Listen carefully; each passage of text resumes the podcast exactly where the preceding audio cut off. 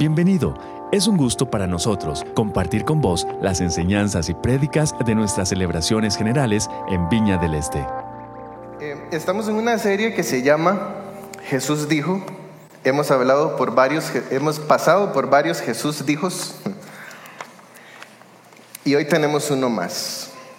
Hoy tenemos un Jesús dijo que a veces es difícil pasar por ese Jesús dijo, sobre todo porque como vamos a ver ahora hay algunas cosas que, que son complicadas para nosotros de recibir, pero Jesús dijo que hay algo que es lo que contamina a una persona.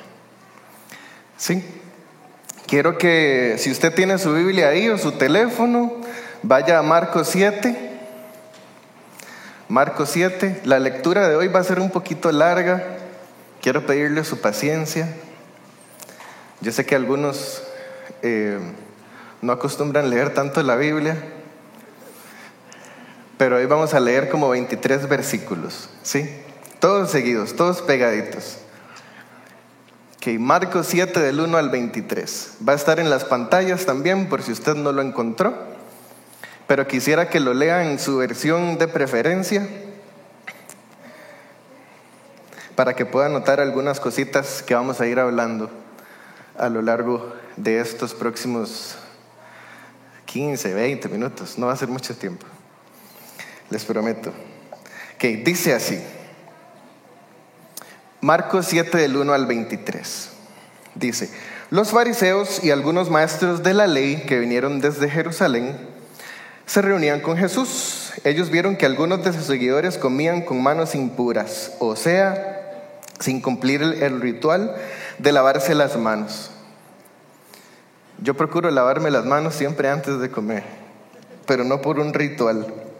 Dice, em, los fariseos y todos los judíos no comen sin antes lavarse las manos, siendo el ritual tradicional de sus antepasados. Tampoco Comen lo que compran en el mercado sin antes lavarlo. También cumplen muchos otros rituales, como los que tienen que ver con lavar los vasos, las jarras y las ollas. ¿A cuántos les gusta ese ritual? ¿A cuántos les apasiona el ritual de lavar los trastes? Uy, qué poquitos. Ok, vuelvan a ver ahí. A quienes aman lavar los trastos pueden llamarlos, con gusto se acercan a su casa. A mí no me gusta, yo no levanto la mano, la bajo lo más que puedo. ¿Qué? Interesante, ¿verdad? Que esto se considerara un ritual. Ahora para nosotros, bueno, para algunas personas podría ser todo un ritual, lavar los platos. Eh, que continúa, continúa Marcos relatando. Dice, por eso los fariseos y los maestros de la ley le preguntaron a Jesús, ¿por qué tus seguidores no cumplen las tradiciones de nuestros antepasados? comen con las manos impuras. Jesús les responde y les dice hipócritas. O sea, no les respondió la pregunta. Les dice, hipócritas, Isaías tenía razón cuando profetizó sobre ustedes. Esta frase es súper fuerte. Dice, este pueblo me honra de labios para afuera, pero su corazón está lejos de mí. De nada les sirven que me adoren, porque todo lo que enseñan son normas de hombres. Ustedes han olvidado los mandamientos de Dios, les dice Jesús, y solo cumplen tradiciones humanas. Qué duro, qué duro. O sea, no les contestó por qué los discípulos no se lavaban las manos. O sí les contesta, pero les contesta indirectamente. Y Jesús no termina ahí, dice, también les dijo, Vaya manera la de ustedes de convencer a la gente para que siga la tradición de ustedes en vez de seguir el mandamiento de Dios. Moisés dijo, esto es Jesús, coteando a Moisés, dice, respeta a tu mamá y a tu mamá y el que insulte al papá o a la mamá debe morir. Uf, qué fuerte. Y después dice, pero ustedes enseñan que alguien puede decirle al papá o a la mamá, tengo algo que te podría ayudar, pero lo voy a entregar como corbán, que significa mi ofrenda a Dios. Eso significa que ustedes permiten que alguien deje de ayudar al papá o a la mamá, así con la tradición que se transmiten unos a otros, ustedes anulan la palabra de Dios y hacen muchas otras cosas como estas. Y ya vamos a terminar. Bueno, nos falta un, un poquitito. Jesús sigue hablando y ya no se dirige solamente a quienes le preguntan, sino que ahora se dirige a toda la multitud que está ahí y les dice, escúchenme todos y entiendan. Escúchenme todos y entiendan. Ningún alimento que entre en el cuerpo lo vuelve impuro a uno. Es lo que sale del interior lo que lo vuelve impuro a uno. Jesús está diciendo lo que nos contamina o lo que nos vuelve impuros.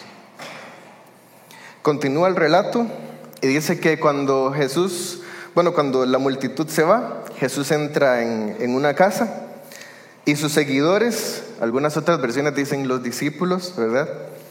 Le preguntaron a Jesús el significado de la historia porque no entendieron nada. Entonces Jesús les dice, ¿es que ustedes tampoco entienden? ¿No se dan cuenta de que lo que alguien come no lo puede volver impuro? Porque lo que coma una persona no afecta su manera de pensar, sino que va a su estómago y luego sale a la letrina. Qué interesante, ¿verdad? Jesús conocía el proceso digestivo muy bien. Dice, con estas palabras Jesús daba a entender que ningún alimento está prohibido. Después les dijo, lo que sale del interior de la gente es lo que, es lo que vuelve impuro a alguien. Porque del interior de la gente, o sea, de la mente, salen los malos pensamientos, la inmoralidad sexual, el robo, el asesinato, el adulterio, la codicia, la maldad, el engaño, el desenfreno, la envidia, los insultos, la arrogancia y la necedad. Toda esa maldad proviene del interior y es lo que hace impura a la gente. Uy. O sea, en el interior de, de ustedes y de mí está la posibilidad de que todo eso suceda. ¿Quiénes tienen malos pensamientos de vez en cuando? Yo, yo puedo levantar la mano, yo puedo decirlo. Y Mari lo sabe también, ¿verdad? A veces los verbalizo, los pensamientos. Sí, es un problema. Todos tenemos la capacidad en nuestro interior de expresar eso, eso feo que hay dentro de nosotros. Este pasaje es bastante extenso, ¿verdad? Es bastante extenso. Pero básicamente se divide, o yo quiero dividirlo en dos partes. Primero, eh, cuando, cuando los fariseos se acercan a Jesús y le, dice, y le dicen a Jesús que los discípulos no cumplen con las tradiciones de los, con las tradiciones antiguas. Quiero dividirlo en esa parte, porque Jesús no, no contesta la pregunta inmediatamente, ¿verdad? Sino que Jesús no dice, es que el problema no es que se laven las manos, el problema es otra cosa. Y aquí quiero entonces como primer punto, el primer y el segundo punto hablar de esta primera parte. El primer punto va a ser el valor de la tradición. Repita conmigo, el valor de la tradición. ¿Ok? Así no se les olvida luego. Y si está apuntando por ahí, puede apuntarlo el valor de la tradición.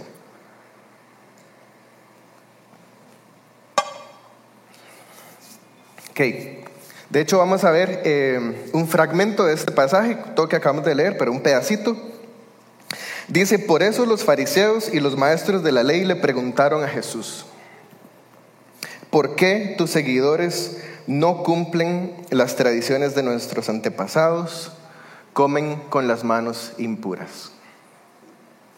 Eso quiere decir que hay tradiciones que el pueblo valoraba, ¿verdad? Hay tradiciones que nosotros valoramos, ¿verdad? Sí. ¿A alguien se le ocurre alguna tradición que valore? Puede ser cualquier cosa, no tiene que ser religiosa. Se puede decir, eh, en mi familia comemos sopa de bacalao todos los domingos en la tarde. Sí. Mi abuela cocinaba sopa de bacalao como una vez al mes y todos los nietos no éramos felices. ¿Qué?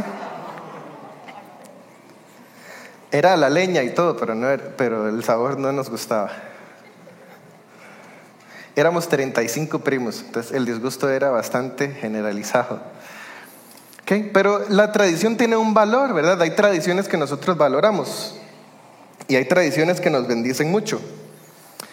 La Semana Santa, por ejemplo, eh, o la Pascua, cuando celebramos la Pascua, es una tradición que nos bendice mucho, es algo que hemos adoptado como pueblo, como cristiandad, y lo usamos para celebrar la muerte y resurrección de Jesús, la pasión, muerte y resurrección de Jesús.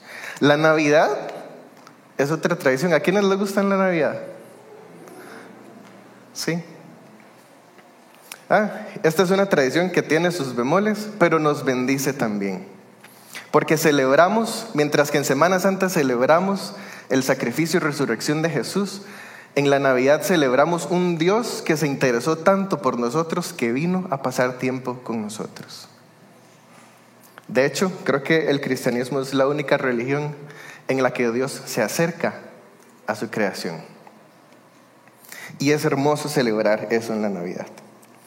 Los bautismos, la Santa Cena, aunque son eh, los sacramentos que muchas veces consideramos que son los que, el par de sacramentos que son los menos discutidos, voy a decirlo así. Al inicio en la iglesia, por ejemplo, como por ahí el segundo o tercer siglo, los bautismos eran muy diferentes a lo que nosotros hacemos ahora. La gente entraba a un cuarto privado y se quitaba toda la ropa. Y los metían en una, en una poza ahí con agua, ¿verdad? Que probablemente estaba estancada. Los bautizaban, salían y se ponían una vestidura blanca todos, representando que ahora, está, ahora eran parte de la familia, ahora entregaron su vida a Jesús y que a través del bautismo estaban decidiendo dejar su vida anterior. ¿Cuántos se bautizarían así hoy en día? No, ¿verdad? No se desnudaban en público, eran en privado, pero aún así otros los veían. Pero era diferente. La Santa Cena, como la celebramos hoy, así es un poco diferente como se celebraba antes. Eh, las procesiones, por ejemplo, para algunos que la celebran, es una tradición que, que considero que es de esas tradiciones en las que podemos ver a un Dios un poco más, como más tangible, como más agarrable, ¿verdad? Y entonces vemos a Jesús como carga el madero y vemos a Jesús siendo castigado y vemos a Jesús siendo crucificado. Y creo que eso es valioso también. Creo que hay tradiciones que son valiosas. Para los fariseos habían tradiciones que eran valiosas. El problema es este segundo punto. Las tradiciones son valiosas. Siempre y cuando, y vamos al punto número dos, no atentemos en contra del valor de la palabra de Dios.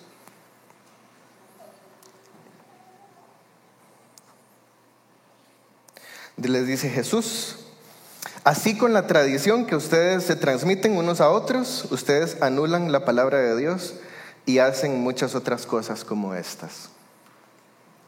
¿Será que tenemos algunas tradiciones nosotros que anulan la palabra de Dios también?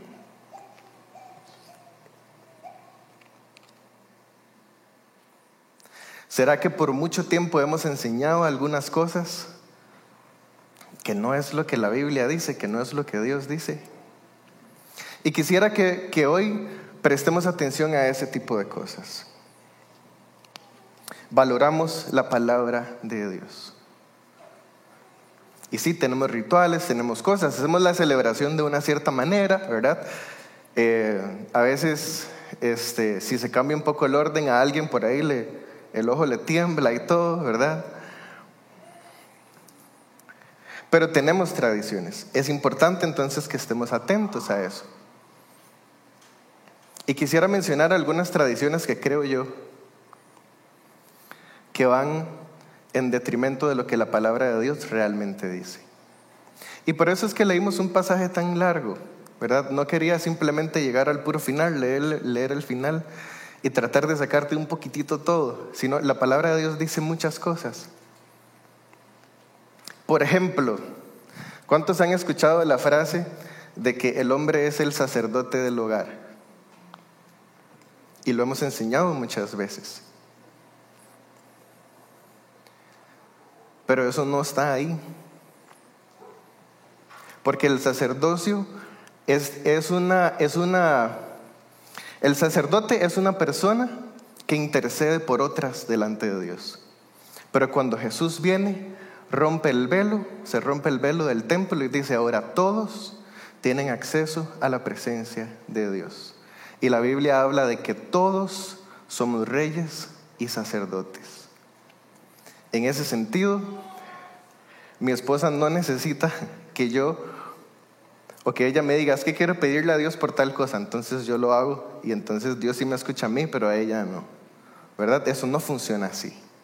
O eso no es lo que eso quiere decir. Igual que no funciona que el pastor que está aquí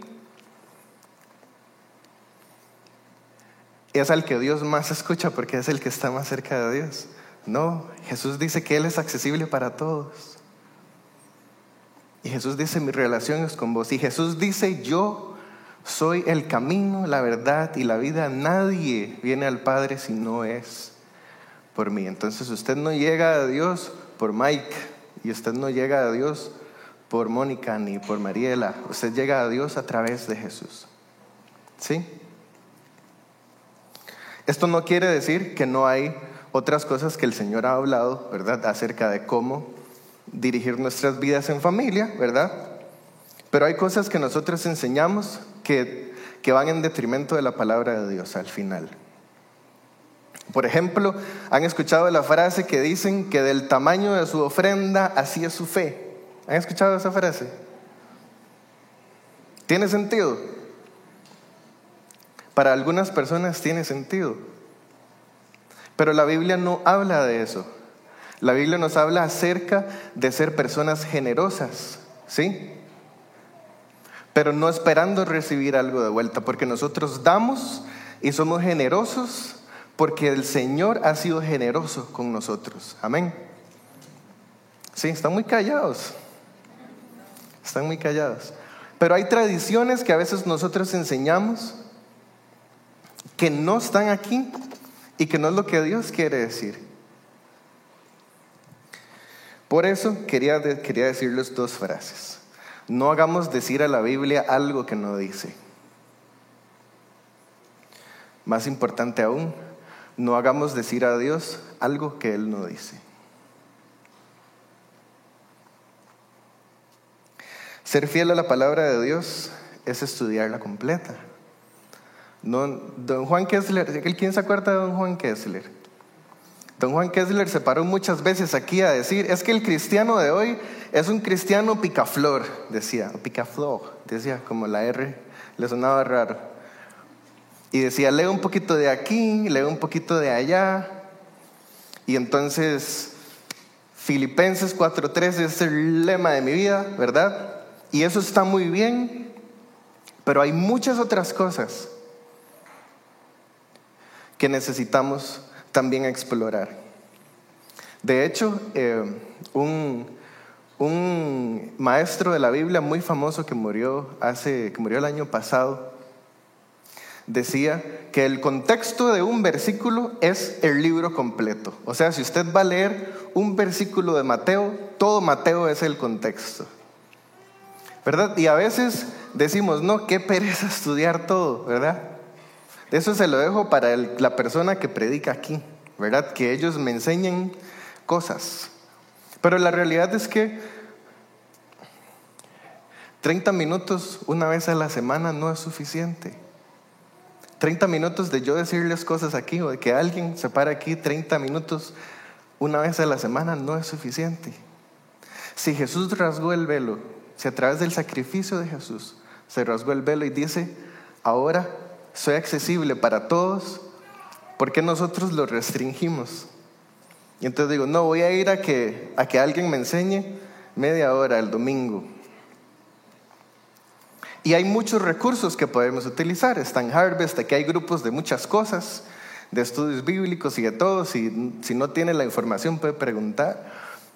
Pero al final, ¿qué tanto alimentamos nosotros nuestra relación con Dios día a día? ¿Qué tanto valoramos la palabra de Dios? El valor de la palabra de Dios. Muchas veces han escuchado, voy a decir una más nada más, han escuchado esa canción que dice, no puede estar triste un corazón que alaba a Cristo. ¿Sí? Pero los corazones de los cristianos sí se entristecen. ¿verdad? De vez en cuando yo me pongo triste, no sé usted. Pero los corazones sí se entristecen. Entonces quisiera que hoy, cuando usted vaya a leer o vaya a estudiar o vaya a enseñarle algo a alguien, que valore la palabra de Dios completa. ¿Sí? Es un libro por el que hemos estado discutiendo por miles de años y que tiene muchísima riqueza para que nosotros sigamos discutiendo por muchos años más hasta que, hasta que Cristo venga. ¿Sí? Amén.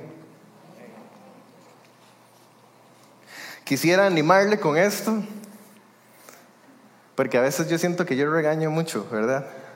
Un poquitito, ¿no?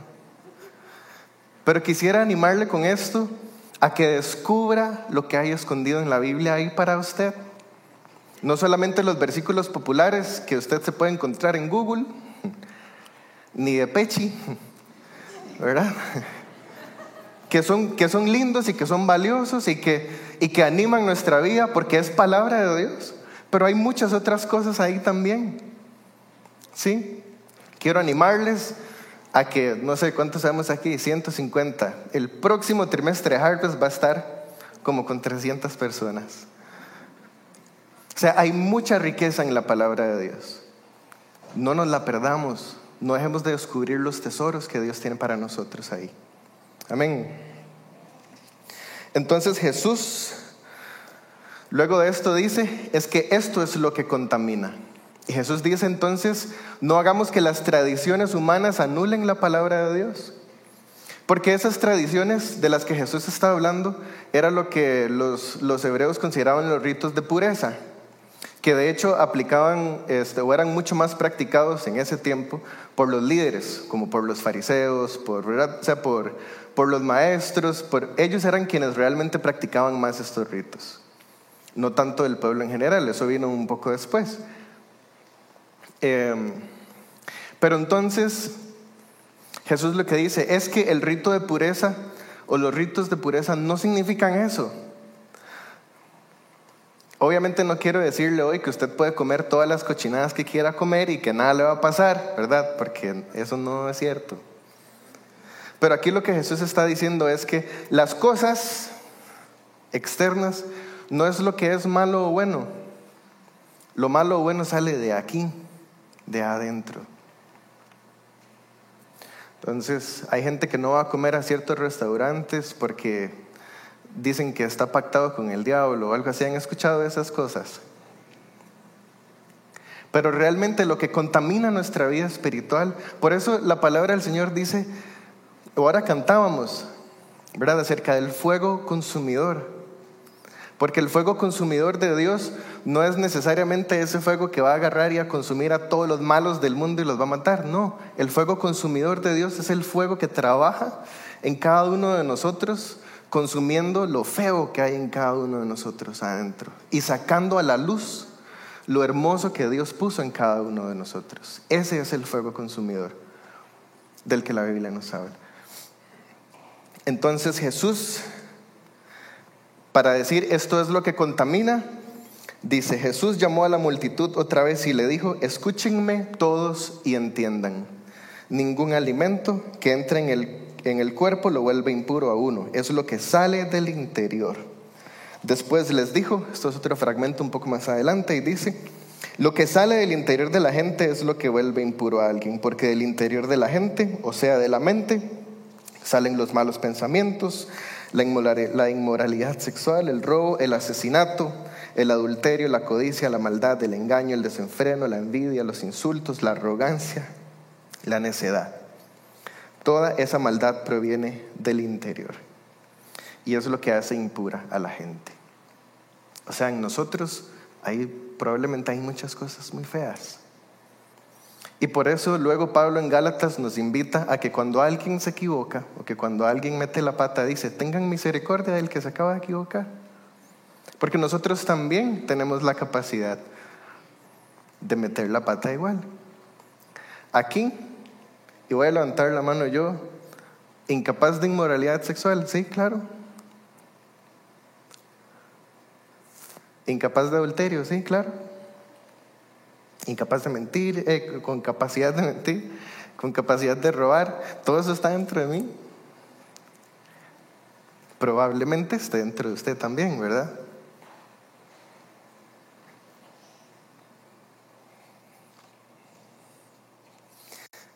Tal vez lo más rudo de este pasaje es que Jesús no necesariamente brinda una solución ya. ¿Verdad? Y Jesús no dice, así es como son limpios entonces. ¿Verdad? Y este pasaje no, no, lo, no lo relata. Pero el ministerio de Jesús lo demuestra.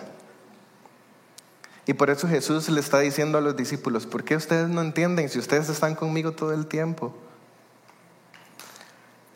¿Será que nosotros también a veces pasamos mucho tiempo con Jesús o creemos que pasamos mucho tiempo con Jesús y todavía no entendemos qué es lo que hay en el corazón de Él para nosotros?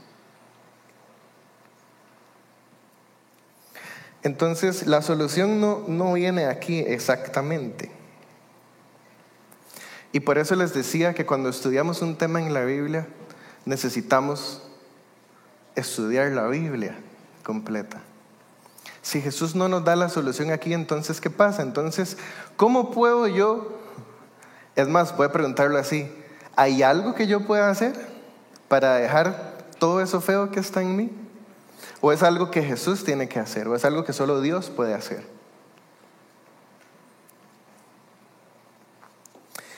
Y este es el punto 4. Y con esto voy a terminar. Yo les dije que era rápido, ¿verdad? Son como 15 minutos. ¿Cuántos? 20 minutos. Y quisiera pedirle a los músicos que pasen cuando estén listos para pasar. ¿Cómo somos limpios entonces? ¿Cómo somos limpios? Quisiera que mediten esta pregunta. Ahí puede cerrar sus ojos. Si se está durmiendo, mejor no lo cierre. Pero medite, en esta pregunta, ¿cómo somos limpios entonces? Quiero preguntarle una cosa más. O quiero que nos preguntemos una cosa más. ¿Qué cultivamos dentro de nosotros mismos? ¿Qué cultivamos dentro de nosotras mismas? ¿Qué cultivamos en nuestro interior? ¿Cultivamos esos malos pensamientos? Cultivamos esos deseos y por ahí abrimos una puerta.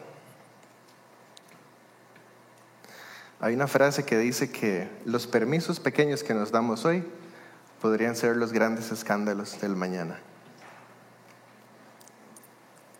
Hay puertas que usted esté abriendo en su interior. ¿Qué es lo que alimenta usted en su interior?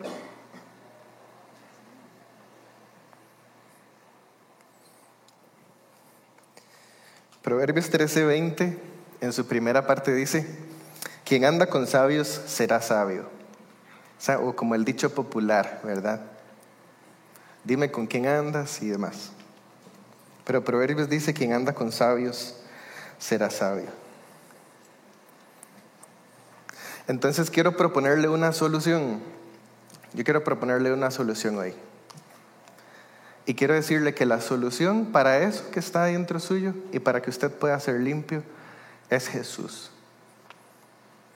Jesús es esa solución que nosotros necesitamos. Jesús es la solución. Una relación cercana con Jesús es la solución. Como les decía, la limpieza que busca Jesús no necesariamente de las cosas externas, sino de nuestro interior. Por eso Jesús, como relata Juan en Juan 15, que es de mis pasajes favoritos de la vida entera, Juan 15, 5, dice, yo soy la vid, ustedes las ramas, el que permanece en mí y yo en él producirá mucho fruto, pues separados de mí, ustedes no pueden hacer nada. Antes de que salga algo feo de usted, puede meditarlo y puede pesarlo, puede sopesarlo. No podemos evitar tener un mal pensamiento, pero podemos determinar lo que vamos a hacer con él. Ahora yo les decía, y Mario es testigo, ¿verdad? Que a veces yo tengo malos pensamientos y los verbalizo. A veces podría decidir no verbalizarlos o no ejecutarlos, ¿verdad? Yo soy la vid y ustedes las ramas, de nuevo. El que permanece en mí y yo en él. Y creo que eso es lo que Jesús quiere. Como Proverbios decía, ¿verdad? El que anda con sabios aprende a ser sabio. El que anda con Jesús aprende a ser como Jesús. Entonces Jesús está diciendo, es que hay cosas dentro suyo que cuando salen lo contaminan a usted. Pero si usted me da permiso hoy, yo puedo trabajar en esas cosas. Quitar lo feo y dejar que lo hermoso que hay dentro de usted brote. Jesús en Juan, en Juan 15, 8 también en ese mismo pasaje dice, ustedes darán honra a mi Padre dando mucho fruto y así demostrarán que son mis seguidores. Y por eso tenemos que tener cuidado con las cosas que salen de nosotros. Estando cerca de Jesús, el bien que hay dentro nuestro sale a relucir. Nuestros frutos entonces ya no van a ser el adulterio, el robo, la mentira, la codicia y demás, sino que van a ser los frutos de Jesús en nosotros, frutos de verdaderos seguidores de Jesús.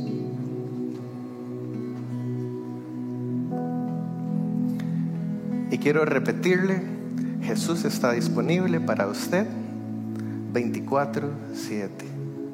No solo hoy, no solo cada ocho días. Jesús está disponible para usted todo el santo día.